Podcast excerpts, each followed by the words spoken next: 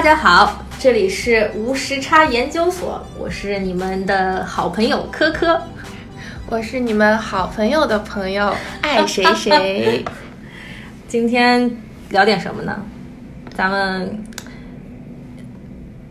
你不要卡住嘛！我还跟你说啊，今天为什么要坐在这里呢？就是因为我们看了一部贺岁档的电影，是是《唐人街探案二》。而且我们是在美国看的，我们是在美国电影院里看的。对，我是就先跟大家稍微说一下，就现在在美国看中国电影其实还挺就是普遍的。是，嗯，一方面呢是因为我们。万达收购了 AMC，然后自然的话就更容易引进一些中国的电影。王王健林非常骄傲的说过，说那个我没有让他们美国电影院放这些中国中国电影，但是他们考虑到说这个老板是个中国人，必须放点中国电影，他们很自觉的。但当王健林这么说，可能有点往脸上贴金的意思啊。但我觉得很明显嘛，就是中国看那个观影的群众基础也在，然后这个渠道也有了，就是有合作。做了嘛，那自然就引进一些片子也是很方便的。是对，而且其实万达也对这个美国院线的形式做了一下整改。你有没有发现之前那些都是没有固定座位的，我们买票进去就可以随便坐，然后有些美国人一天看一整，就是在里面坐一整天，然后看无数部电影，也没有人发现。但是现在。万达来了，好像就开始要按照座位去卖票，是，所以就不允许你这个走在里面一直待着不走，然后因为你它有固定座位嘛，这种形式。对，就是你更容易被查到说你是不是只买了，呃，是不是有买这一场的票？因为以前他们就是在门口有一个检票，以后在里面其实各个呃场厅之间都是随便走的，你想去哪个都行。对对，在就是在一个厅的门口是没有人检票的。对，然后现在的话，你如果你真的想蹭一部电影，心理压力就很大，万一有人把你 赶走，是不是？是。虽然说就是，呃，没有想过要这么做，但是呢，有人这么做，其实也是就是会发生的。对对。觉得有些人可能就觉得说啊，我买了一张票进来了，那我这部可能觉得不好看，那我换到隔壁看一个别的，是不是也一样？哎，是是是吧？对，当年就发生过，我跟我朋友拿着这个票去看那个《天启》。呃，就是哦，X Man 那个天启，嗯，然后最后我们走着走着，忽然看到在放那个 Now You See Me 二，就是惊天魔盗团二，是是是，然后我们就说啊，那就看那个吧，然后就就进去开始看惊天魔盗团，就不看天启了，对对对，就这样子，对，是，所以啊，还是聊回我们这个正题，这个唐人街探案二，这个是你的第一次走进这个美国电影院看中国电影吗？还是没有，不是第一次，但是已经很久。确实，就是看我最近一段时间在电影院看电影，就整体不管是中国什么外国都比较少。就是我发现，可能前一阵子一些电影吧，整体让我稍微有点失望。是，然后我就觉得说，我要不要花这个呃时间精力专门去电影院看？因为我就很习惯在家看嘛，然后很方便很舒服。然后你知道我电脑那个屏幕也非常大，是，就看起来也没有。然后我也有买音响，所以效果就是家庭影院没有这么差，但是。昨天不是昨天了，就之前去看完那《唐人街二》的时候，我发现还是有差的，就是 在电影院看的效果真的还是会好很多。对，就我就为什么我我们俩要去看这个电影，主要一个原因是因为我们看了韩寒的影评，就韩寒把这个电影夸得天花乱天花乱坠的，而且韩寒在这个在就在我们这个青少年当年青少年的心里还是一个标杆，就是。他说是风。还还还稍微是点风，对对对对，还是挺信他的，对对。而且他说这个陈思诚是一个可以创造了自己宇宙的导演，说那些就是在每天在投资书里水吹漫威的那些都是骗投资人用的。说陈思诚自己真的是拍出了一个宇宙，然后我们就去到底去就去看看陈思诚到底拍出了什么宇宙来。对我一开始其实内心是拒绝的，是因为我个人。不是很喜欢王宝强的表演风格，因为我看过他，呃，就是囧系列，《天下无贼》是他成名的那一部吧。说实话，那一部我还是觉得不错的，因为我当时就是他那个形象，呃，诠释的还是很不错。然后。但问题就在于他之后的作品还是保持那个形象，这个是我不能接受。说，呃，一个演演员完全在电影和电影之间没有任何的改变，就是说，呃，可能不能说那么绝对，但是我觉得起码没有什么改变。嗯嗯。然后就很失望，这样就会越看越少，其实是一个恶性循环。对，然后我就很怕他一直就保持这种风格。但我觉得这一部就呃《唐人街探案二》还是有不一样的地方。对，就是他跳出了一个完全是蠢的、傻的，然后又是呃幸运的那么一个角色，他还是稍微有一点自己的能力，就是就是怎么说呢，自己的技能在。就觉得还不错，是是是，而且这个角色还挺符合他这个形象，而且他演的也是挺到位的。对对对，我觉得他的那个表演现在就是变得是夸张的那种方向，跟以前那种纯傻的不一样。他的夸张，但是是又带有一点呃呃搞笑，但是又有点小聪明耍机智的那种感觉。对，是。而且为什么我们要看这部电影？是因为这个故事发生在纽约。哦，对，我非常非常的惊讶，他们呃能够在纽约取到这么多的景，因为呃我相信时间很短。对对对，因为我当时知道他们在那纽约的呃叫 Chinatown 中国城拍那个电影的时候，因为当时那个周末那一天是呃封路了，但他们好像只封了一天还是两天，我具体不记得了，就时间非常短。然后，但整个整整个电影我觉得非常完整的，都是能够感受到在纽约取取景。虽然说它那个比如说在下城取的和在中城取的之间的，他们是这样衔接起来，就是我们自己知道路的人一看就觉得说啊这个路线是不对的。但是如果说你完全不不太熟悉这边的那些路的话，你会觉得它是一个非常完整的纽约取景的电影。对，而且我们还非常欣喜的看到我们公司旁边的那条路。对，我觉得真的是很就很熟悉，对，就很亲切的感觉，是这样。确实挺不容易的，就是啊，但可能还有一点就是纽约人民可能也见怪不怪了，就是经常有电影在那边拍。对，像我住的那地方，那条路门口就经常有那种电视剧什么在那边取景，然后他会贴一个告示，就是说这条路要封了。啊，对对。然后就有一堆那个那个设备就运过来，然后就开始他们就在那边搭着。然后就开始拍，嗯，反正可能也见怪不怪，但是确实挺不容易的。就是那那个很多街景的戏，很多路上的戏，啊，有些是白天拍的，那个肯定可能就需要封路。但是晚上拍的那些，一看就是演员应该是凌晨，对，就是街上都没有人的时候，三四点钟，是因为因为不可能这么空的整个在就就在下城那个肯定就是很半夜拍的，因为一般就是说不会完全这么没有人。还有那个在时代广场早上追赶的那一段。还有一个是他们最后集体跳快闪的那一段，肯定都是要么凌晨，就是那个时候拍比较有可能。对对，因为整个街道都很空。对，纽约是一个随时随地都会有很多人的地方，是不管什么时候，街上到处都是人，所以就是感觉，听说听说这个电影投资还是挺大的，好像。因为我觉得很多镜头拍的都非常好。是是。然后，而且他其实说实话，我觉得请的演员啊，然后。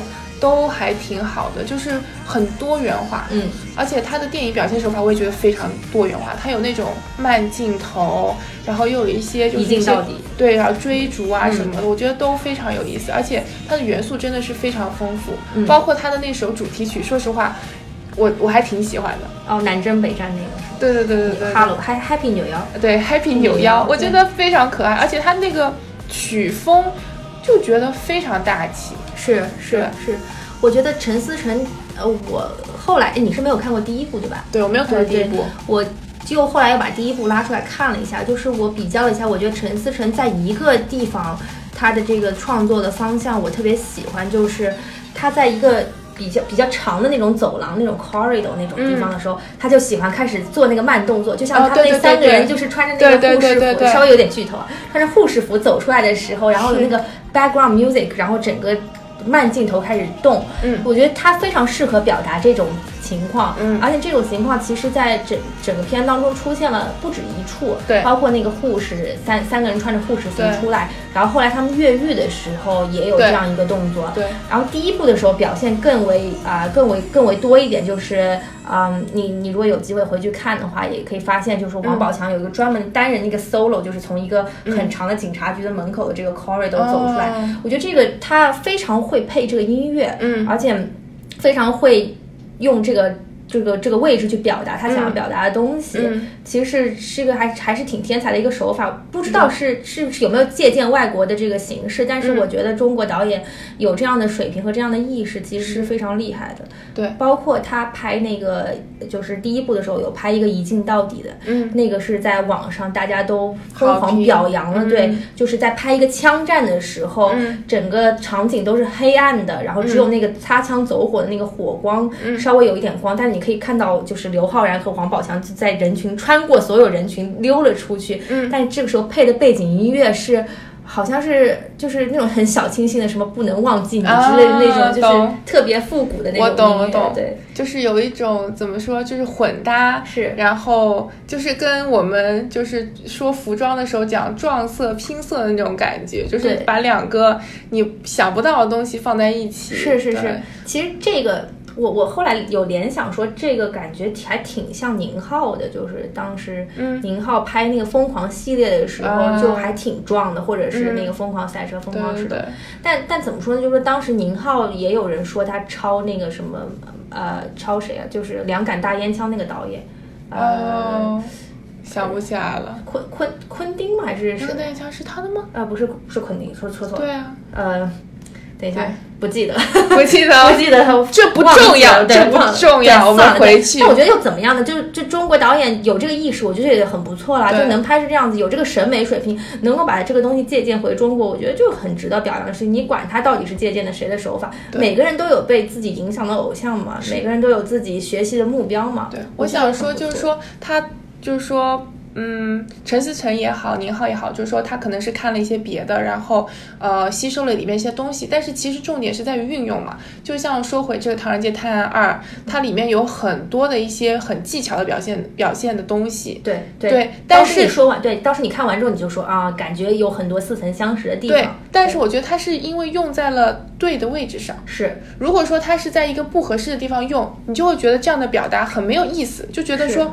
为什么要拍个长镜头？为什么要显摆？就是你第一反应是显摆，但如果说他真的是把这个长镜头拍得很有趣，然后让你感觉很连贯，或者说你把整个场景通过一个长镜头，呃，更亲密的，就是更紧密的联合在一起，你会觉得说，啊，这个是一个不错的东西。对。那至于他是不是借鉴了，我觉得这是一个。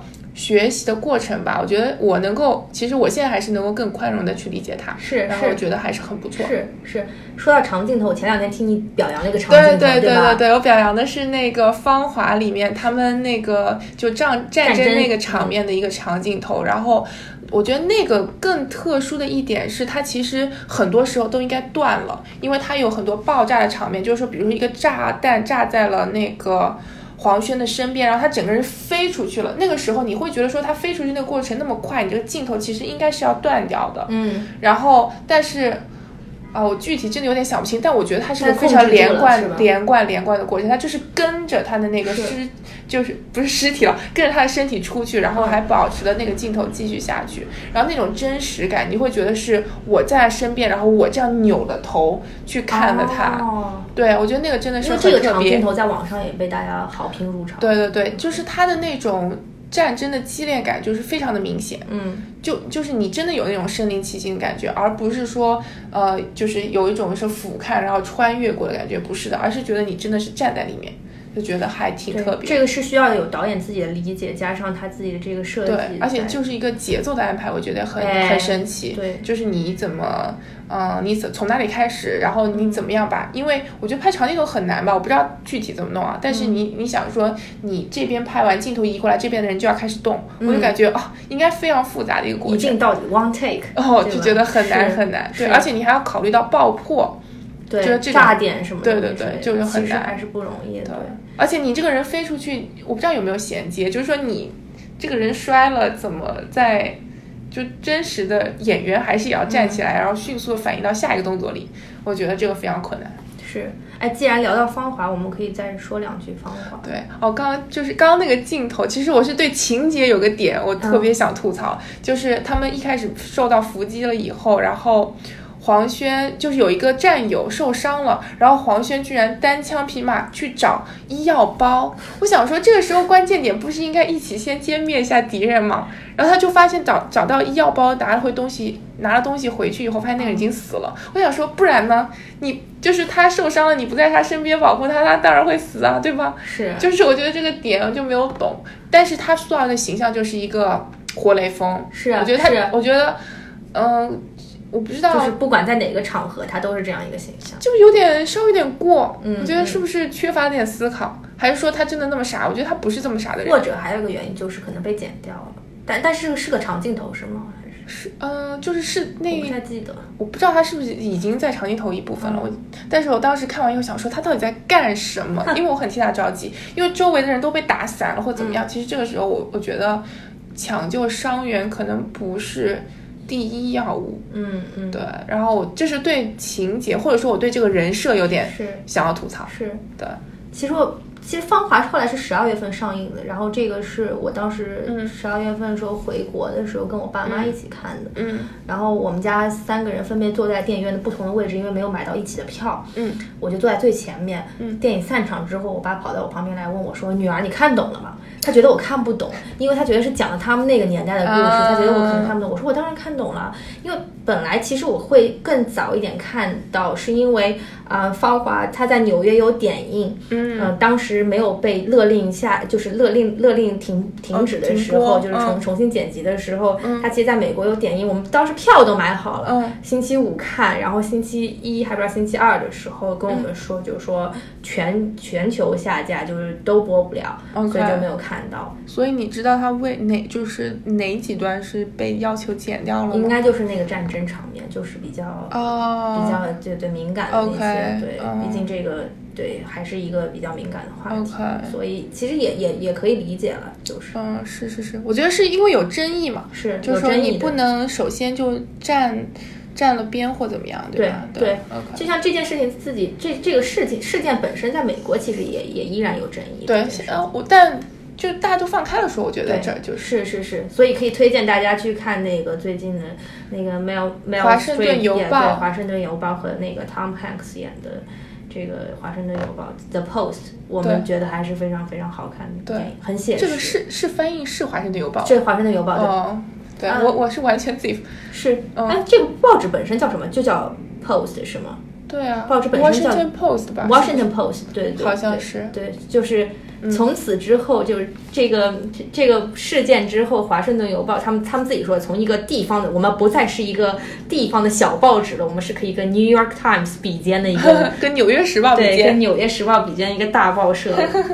所以这部电影也是非常好看的，因为 Tom Hanks 演过很多这种写实性的呃电影，包括这个《萨利机长》，然后还有之前那个 Spider 那个那个 Spy，The Bridge of Spy，对，The Bridge of Spy，然后间谍之桥，间谍之桥，还有一个那个 Captain，有一个什么船长。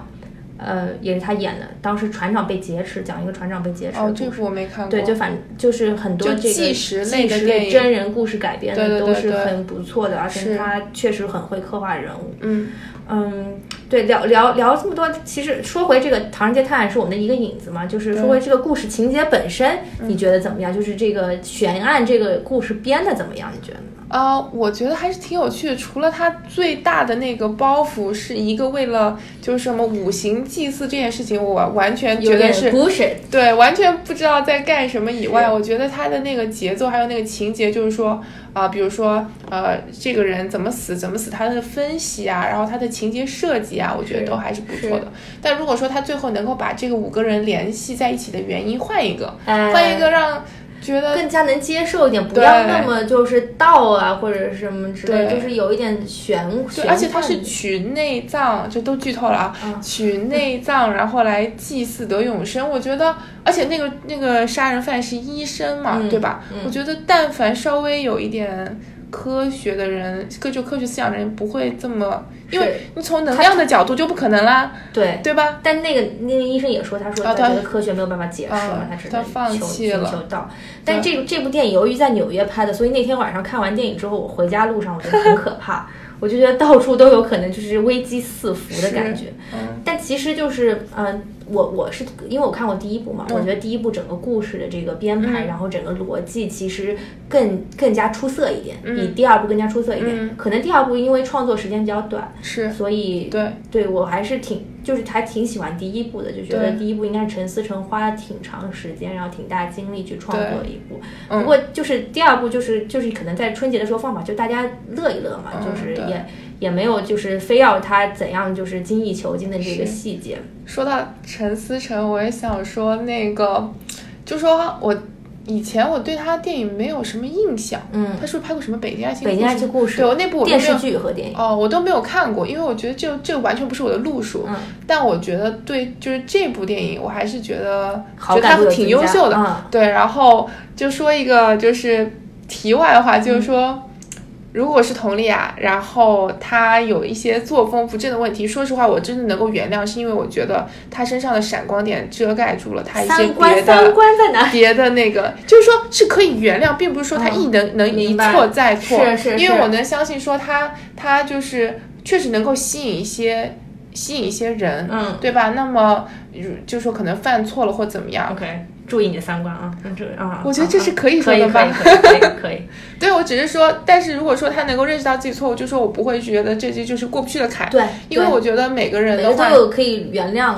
对，就每个人都有自己的一些好的和坏的，就是说你，而且我觉得更有可能就是说你在某一方面真的特别强的时候，你有很多别的地方可能注意不到。对，然后他也有可能，我不知道，当然我不。因为我完全不知道，我只是乱随便评论，就说他可能对一时的成功，或者说觉得自己对自己的自信有点爆棚或怎么样，然后导致他做错了一些事情。但是因为呃，丫丫她不也是，就是说没有问题嘛，保持原谅，我觉得就是还是挺大气的一种做法。对，我觉得应该经历过这么多之后，他自己应该也也可以意识到一些。对对对对对，肯定是的。应该可以沉静下来去。对对对，就是你你。达到过顶峰以后，你就能够明白上面就是这样子，是你也没有能够再怎么样了。对，嗯，说到这个贺岁电影，中国其实差算应该是有两个贺岁档。一个是新年的这个贺岁档，然后还有一个是元旦的这个贺岁档。对，那今年这个元旦贺岁档其实出现了几部好的电影，嗯，包括我们刚刚提到这个《芳华》，嗯，还有那个章子怡主演的《无问西东》。对，呃，我不知道你是怎么看这个这两部电影的？起码这两部我都是看哭了的。哦，真的。然后看完《无问西东》，我第一个感受是我居然会有遗憾，我没有去清华。因为我以前是完全没有，就是我个人是呃嗯，就是我早就有这个遗憾哦，我没有，完全没有，不想去北大是吗？对，还是不想去北京？哦哦，北大我不知道，就是我整体就没有觉得说，呃，清华、北大和我去的大学，就是说之间有对对有什么本质的差别？但是我看完《无问西东》以后，就觉得说，哦，情怀上就是好像少了那么一点点，就说好像有这么一点遗憾。但是这是几十年前的了，哦，那倒也是，现在也差不多，可能。我我的学校啊，我的学校也有情，对啊，也是有情怀，对啊，当年也就是签过的，是啊是啊，我们也是。国立中央大学，也是也是也是，我这样想想，那可能就是说也曾经战火纷飞过，下次我们来给学校拍一个无问左右，无问上下上下比较上下，因为我们有上下其所，就是那个对，那我们要什么？无问陈普，哎，就之类的。但那个还有一个就印象还比较深刻，就是呃是黄晓明啊、章子怡啊，然后他们的演技就是跟章子怡当然一直演技在线了，黄晓明当年是这样的风格。哎，这部电影当时跟我说其实是早就拍好，对，二零一二年拍的，对，二零一二年年末杀青的，然后现在才拿出来播，嗯，然后就觉得。嗯，他们都应该制作了很长时间是吗？还是我觉我觉得也没有，可能就没，我也不知道为什么一直没有放，哎，可能没有找到好的契机。黄晓明要是早一点让这部电影被大家看到，说不定也不用背这么多年的这个演技差黑锅了。是唱歌差，英文差，是 not at all，not not at all。但我觉得很感人，然后。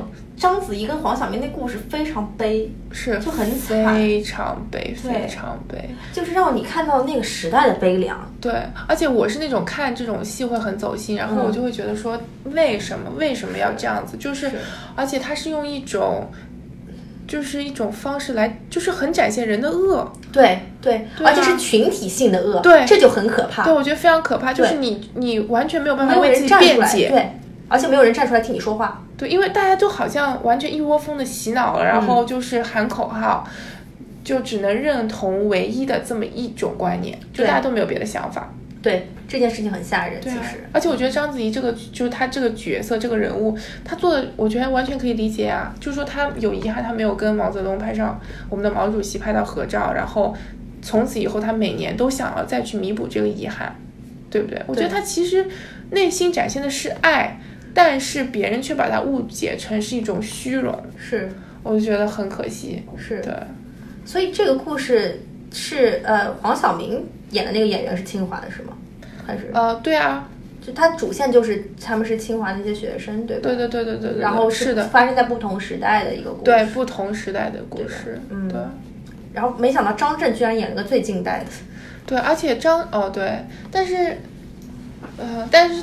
我觉得张震这个感觉跟清华就离离得稍微有点远，是作为一个有口音的台湾人，而且他有就是说他就为了证明他有爱心，帮助了那个四胞胎的妈妈，或是怎么样。这个故事有点远，对我觉得跟其他人联系的有点远，是是是，就时代感没有那么感觉对，感觉过去的那些都是什么家国情怀，然后或者是被时代烙印，时代在身上烙印很重，对，所有人的命运其实都是被时代左右的，是，那可能也是因为现代人的关系，就是大家可以逆时代而上。对，就是你你，或者是我们有有有可能就是被这种幻象所迷，或以为自己其实逆时代而上，但是也也不由自主的被时代裹挟。有可能，有可能，有可能就是我们生在这个时代，所以看他这个时代，觉得他的所作所为就显得很没有什么影响，是是，没有什么特别的。是，但是说不定你跳脱或者若干年之后再看这件事情的时候，你会发现我们就是这这群人可能是在就是做时代的抗争者，或者怎么样之类的。对。嗯，有可能是，我觉得他看完以后还是感触很深的嘛，然后是有点压抑的那种感觉。对，感觉清华一个工科学校还是出了很多才子。但我觉得，呃，我最喜，其实后面很印象深刻的是他。还原了很多历史上的场景，然后最后结束拉字幕的时候是配了当年真正历史人物的照片，然后有一个比对，就是他们这样镜头拉到这儿，然后定下来的时候就换成了那张照片。对，我觉得非常的感人。我很认真的看完，对，因为就是每一幅都看过去，就是很多是出现在我们教科书里的人，或者是历史上就是非常有名的人，然后真的就是能够突然觉得说他们曾经是真的是活过或生活过的。对。而且不是有一幕是那个呃泰戈尔站在中间，对对对对对，然后旁边是呃那个林徽因和对。对那个他们梁思成他们站在旁边，正好那前段时间又听到高晓松在讲说泰戈尔是个身材高大魁梧的人，我就立刻联想到那张照片，确实就是泰戈尔整整个人格格不入的很高大站在中间，然后旁边人都很矮小，对我就觉得鲁迅什么的就就很矮小，对，就历史上真的有这么多这么一刻，然后这些文坛的大将们。聚在一起，这是很让人感动的一件事。对，我觉得非常的感动，对，就觉得很不容易。然后，就我就在心里面想象说，当年他们都在交流些什么。是对，是有有些这种很小的点，让你就是不能忘怀。对，也也有心生触动，我觉得就就很不错。这个电影也不是说，就是说，是不是就只有清华才能够创创造这样的契机？但我就觉得说，有过就是一件很美好的事情。对，而且那个呃。那个王力宏演的那个角色，其实他其实做了牺牲的嘛，对吧？是，他为了自己就是保家卫国这个理想，然后他好帅啊！天哪，下雨天，然后在那个屋里听书听雨声的那个时候。哇，真的是帅到不行！对对，这这就正好就联想到你说的最后那个一幕幕说哪些人是谁嘛，就是你看到那些如雷贯耳的名字的时候，再联想到之前的这些故事，对，你觉得特别特别感人。对，所有人都在时代的这个浪潮中，然后做出了牺牲，然后奉献了自己。对，包括那些有几任校长啊，或者是呃一些教职员工，我觉得他们都真的是为了。怎么说嘛？知识的传承，文化的传承，对，然后也我相信不止清华了，应该当年每一所大学都有这样的。没错，没错，当然了，肯定的是。所以我在想说，我们这个时代，就是我们这个年代的人，可能大家都少了很多情怀的东西。对，然后我我有我有我有对于国家的情怀。呃，不错，优秀优秀。我觉得我还是很多时候还是比较。淡薄一点，对，因为不再讲这些东西了，时代发展太快了，没有人有慢下心来再讲这些东西。对对，你赶不上，就说实话，你已经赶不上。只有许知远在想这件事情。啊，算了，我也不是很想聊他。说实话，就不是很喜欢他这种有点酸，苦哈哈，对，他有点，他有点酸。然后有时候他说：“哎，你跟我说说，我不是很懂这个，我不知道他是真不懂还是装不懂。”哦，对吧？我就觉得你是活在一个现代生活的人，你你你有你怎么可能不知道有些人批评的话是什么意思，或者说你这样的行为为什么会让人觉得不合适？是因为你也是一个成年人了，然后。你跟正常人打交道，你如果说你连感知对方对你的一些态度都没有办法，对态度都没有办法，呃，识别是什么意思的话。对，那我就不知道你对一些别的东西的看法到底是不是是不是真的，对，或者是不是正确的，对，是不是值得我们去听的，是，对吧？是是，可能就提供给你另外一种思维方式吧，就是你尬聊也是一种思维方式，非常尬也是一种思维方式。他他非常非常的尬，是天呐，他可能就感觉像活在过去时代的那种中国知识分子。可是哦，真的吗？对吧？就是感感觉就是哦。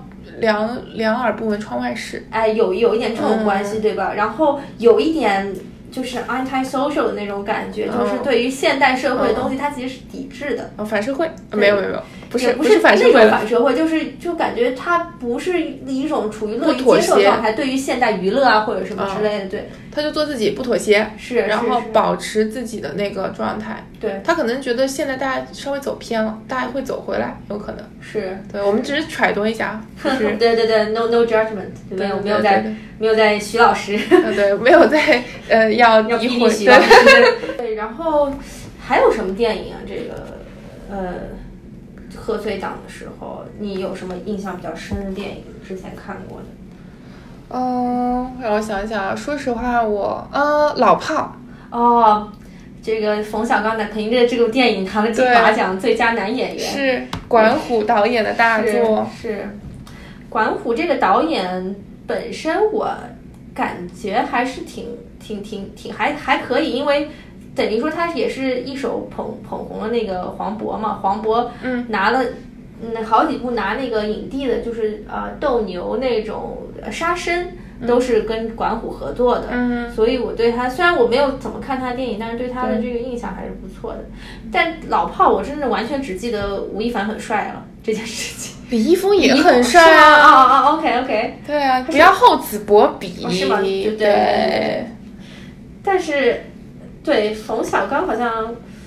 我就没怎么关注 哦，这样我觉得我对他印象也很深刻。然后他就经常拿个鸟笼，我主要是喜欢他那个范儿哦，就是说他们喜欢北京人儿，那倒没有，就是如果他真在我身边，我肯定挺烦他的。但他在电影里大爷的，对，在北京大爷，在电影里我就觉得很酷，对，很酷。因为嗯，生活中可能现实生活中可能有很多这种。鸡毛蒜皮的破事儿，但是你用电影的方式去看，你就会觉得说，哎，这种生活状态还是挺有意思的。是，然后他就是那种。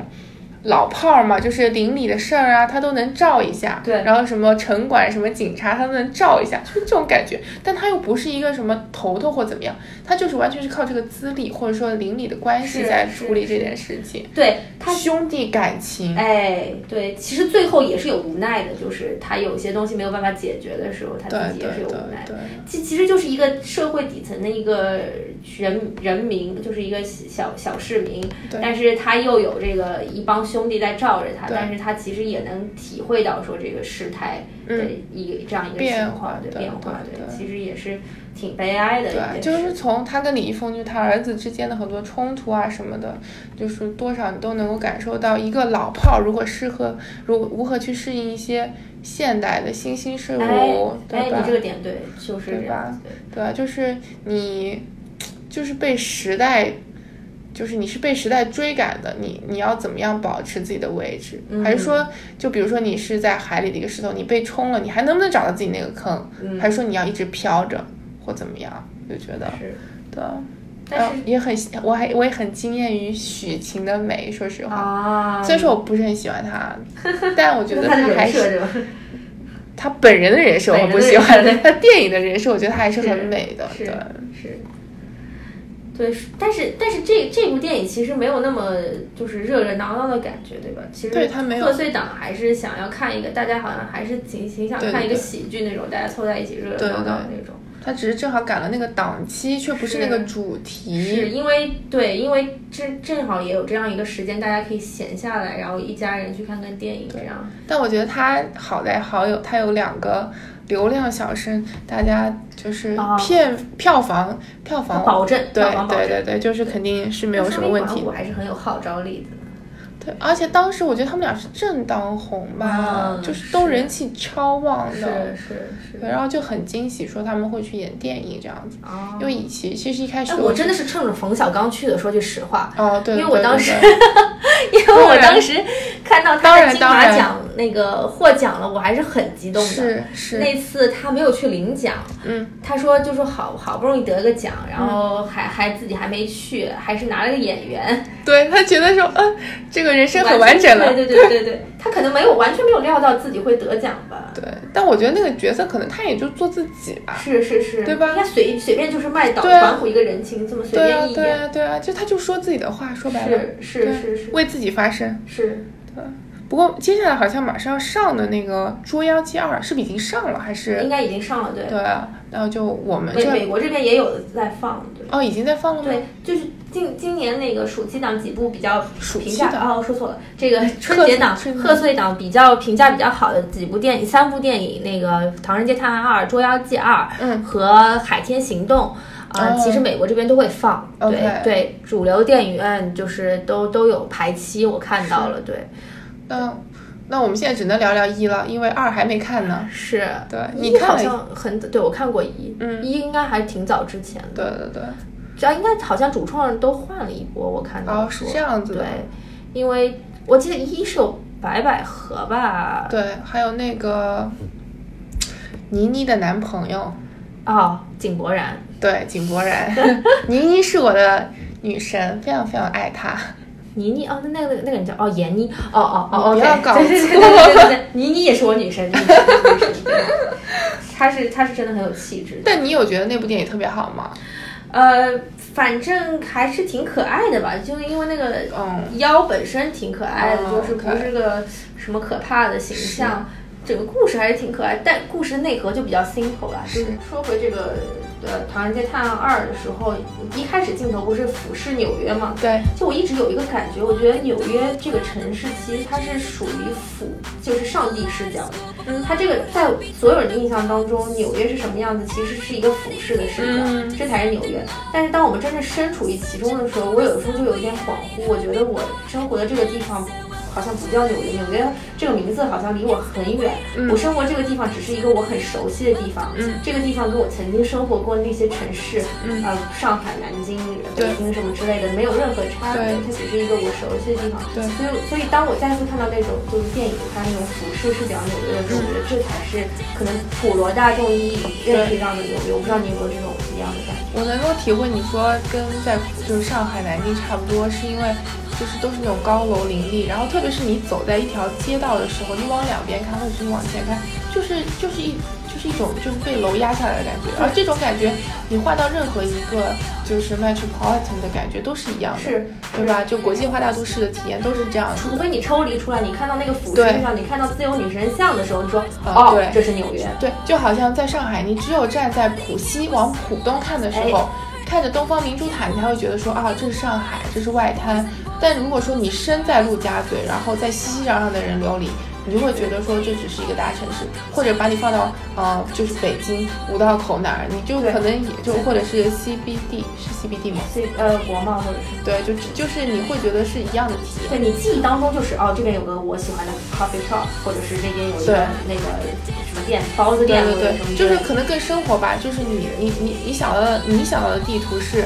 啊，这是我上班的路，这是我经常去吃的地方，这是我什么？就是说，对你来说只是生活的一部分，或者说你每天必经的一些地方。对你居住的城市，其实你看它其实是一个平视，或者是甚至是仰视的一个视角。对。但是当你就是看的影很多影视作品里，其实更多的是一个俯视的视角。对对。这这也是我想就是。但你有没有觉得说，从俯视视角看纽约？好像更美一点，就很美，就是所有俯视视角都很美。对，就是你身在其中，你可能会被一些琐碎的事情所牵绊。就把我就觉得地好脏，这个地铁好破，我每天早上等那么久，就真的很，而且还挺挤的。是是是，对，其实有的时候也是。对，有有的时候在办公室里看着这个外面的景色，觉得。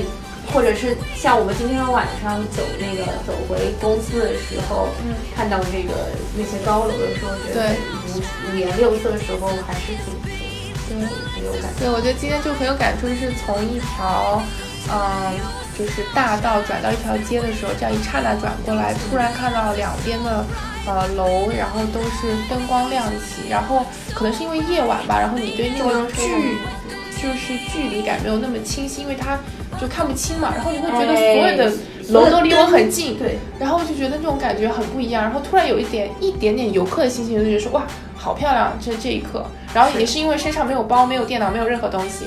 然后是正好吃完饭像散步一样去看这个城市，觉得那一秒还是挺漂亮的。是。对，而且说句实话，这个电影本身这个《唐人街探案二》，它其实抓纽约的特质抓的还挺清楚，是，对吧？他也拍了中央车站，嗯，然后他那个马车，哦，对，他还开了马车，我觉得很厉害，这个挺有意思的。是。Times Square 也拍了，对，时代广场，对，然后包括这个 Trump 的形象也有出现，对，我那个我们的川普，对，我觉得他其实抓几个点都抓的还挺不错，应该，对，应该或者是有美国团，我这个我觉得思成自己编的，但是应该还是有需要，我觉得需要，特别是川普的这种说话风格，然后。还有他整个就是口头禅、语音、语调，真的都我觉得抓的很有特色，抓的非常像。包括在 Harlem 那一段，那群人拿出那个枪来。哦，对呀，对对对对，而且包括那些涂鸦什么的，对黑人区那个风格也是把握的很好，我觉得特别逗。对对对，这个纽约这个城市抓的还是非常准的一些特色，就是地域特色，然后各种呃元素是都还抓的挺。哦，我想起来了，两杆大烟枪导演是盖里奇。这个不要不要不要一一定要想起来，要不然显得我们就是不那么有文化。我不怕暴露，对我们一直都很有文化，对。嗯，对，然后不能为了这件事情拖了后腿。对。后来，嗯，刚刚之前不是说到说我对就是就是大荧幕的一些电影就是有点小失望嘛。啊但我觉得在纽约另一个好处就是说你可以去一些独立的电影院，是，然后可以看到世界各地的一些电影，是是。然后纽约本身也有一个 Tribeca 的电影节，对。然后电影节期间也会放一些各个国家来参选的一些电影，然后你就会有机会看到一些别的。然后因为一般独立制作电影它可能进不了那种正就大的电影院。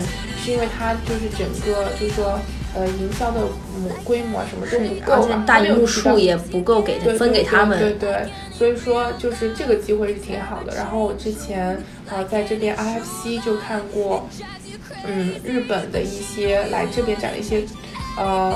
呃，动画类的电影，然后也有一些就是我比较喜欢的那个呃独立呃电影导演的一些作品，就是 Boyhood，我不知道大家应该这个还算比较红的，就是那个导演他也导过什么 Before Sunset、Before Sunrise 那个系列。OK。对，然后他他的就 Boyhood，所以他也拍小成本电影。他一直都是拍的独立电影，而且这些电影其实都还挺让你思考的。当时我跟我朋友看过一个叙利亚的一个纪录片，嗯，看完之后我们俩就坐在那个纽纽约大学门口那个 Washington Square，我们俩思考了两个小时，嗯，又又继续两个人聊了两个小时，就是其实看完那个电影就觉得有对人性有一些无力啊或者什么，然后我觉得是不一样的声音是，然后很多都是你不可能接受到的。我觉得主流电影可能更多是。呃，宣弘扬一些主流的英雄主义，对，或者是完全是好莱坞，对，就是为了为了看镜头而镜头。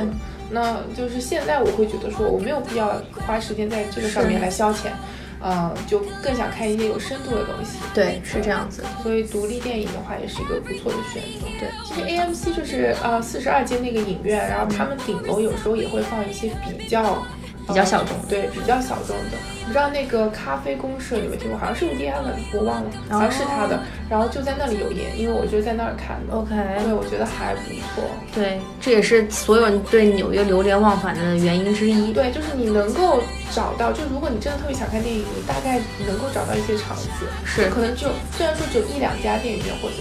对，但但其实说到这个贺岁档，国外其实并没有贺岁档这个概念，他们也没有说要一定要在新年排片或者怎么样，要挤进这个新年排片这个。对对对。他们反而比较重视的是一个暑期档，对，就是暑期档的时候经常会看到很多 Marvel 的那些，对，因为他们的受众是。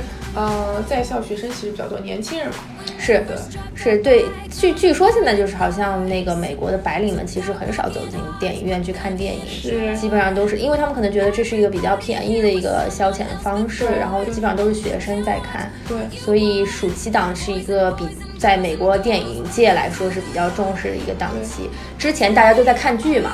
就之前是是美剧，然后对对对，没错，美剧一到夏天就会就是戛然而止，嗯，然后直到整个暑期过去以后，秋天才会又有一些另一批呃美剧的开始，所以整个夏天基本上是不会有什么呃就是特别特别火的电视剧更新的，而且我觉得其实现在是因为很多就是那种。就是 on demand 就是像 Netflix 这些对电影的冲击也比较大，哎，因为大家会觉得说，以前可能说我们两个人下班了没事儿一起去看电影，现在就是说看剧，就回家，呃，就看个 Netflix 或者怎么样，是，甚至你组组织活动，你也会在家里组织，然后就一起看 Netflix，是，就变得很简单，就现在就是这样子。对，而且设备现在也很都很都很厉害，是，然后你也可以达到你想要的效果。对对，主要是在家你有一个更私密的环境。对。我觉得在电影院就是这个是没有的，但是有一些电影可能你还是觉得在电影院看比较好。最近 Marvel 出那个新电影啊，对对对，Black Panther，对，那个现在已经就是每每次每每天都会售罄，但是我们之后也会去看的。是是是，现在还没有那个。就是买到票或者买到或者特别好的时间或者特别好的位置。对，据说是呃 Marvel 拍的最好的一部。对我听到的就是评价，就是说是重新定义了英雄主义电影的这么一个概念，就是说他开辟了自己的一个套路，也不是套路了，就是思路。是对，然后我很期待，说实话，因为我觉得就是 Marvel 他们重新把自己的那个一些人物，就他们自己重新开始拍。的以后我觉得都变得很好，就都很好看。对对，是这样子的。所以我们还是很期待这部电影的。我觉得之后我们应该还会看更多的这个国产电影，如果有这个好的电影有机会的话，因为也也希望能够支持一下国产电影的北美票房。对我，我其实我觉得大家还是很愿意贡献票房。是，我是一个特别愿意贡献票房的人。嗯，就是。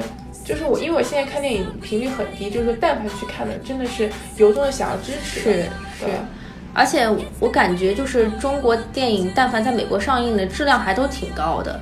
而且看的人都还挺多，像我前段时间看那个《战狼二》，哦，看完之后，大家就是看完之后，我第一次在美国电影院看到全场结束之后，大家在鼓掌。哦，真的，对，确实挺感人的。最后说什么“犯我犯我中华者，虽远必诛”，就是很热血。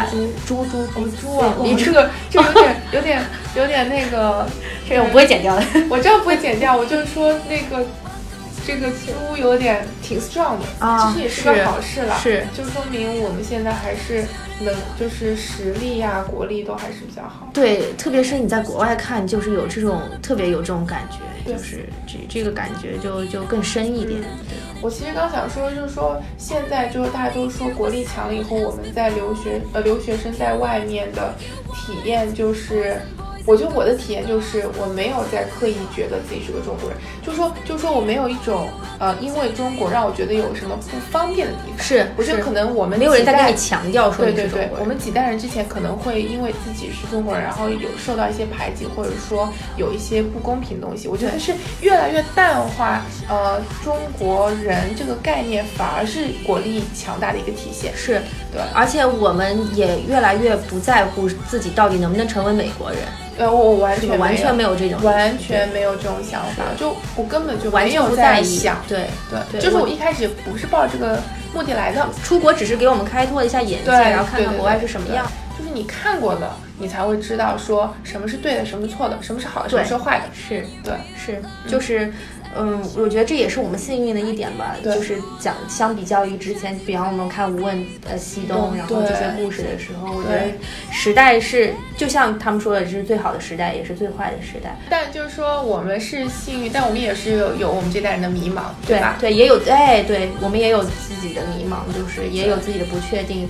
对于未来发，我觉得每一代人都有对于未来发展方向的迷茫。所以就是每一代人都是一样的，就是你有自己幸福的地方，你也有自己的要面对的挑战嘛。是，就人生就是这样子，然后一浪一浪往前推才是，呃，有才之处。对对对，嗯，是，那就等我们之后看完那个 Black Panther。再回来跟大家聊聊聊电影，我觉得我们这个可能会做成一些，就是聊电影也会成为一个系列的东西，因为就我们也比较喜欢看啊，然后就可以跟大家说一说。对，然后今天聊贺岁呢，主要是还是趁着春节的这个喜庆的劲儿，对，然后跟大家说一说这个贺岁电影，是希望大家喜欢。好，今天就到这里啦，谢谢，拜拜拜。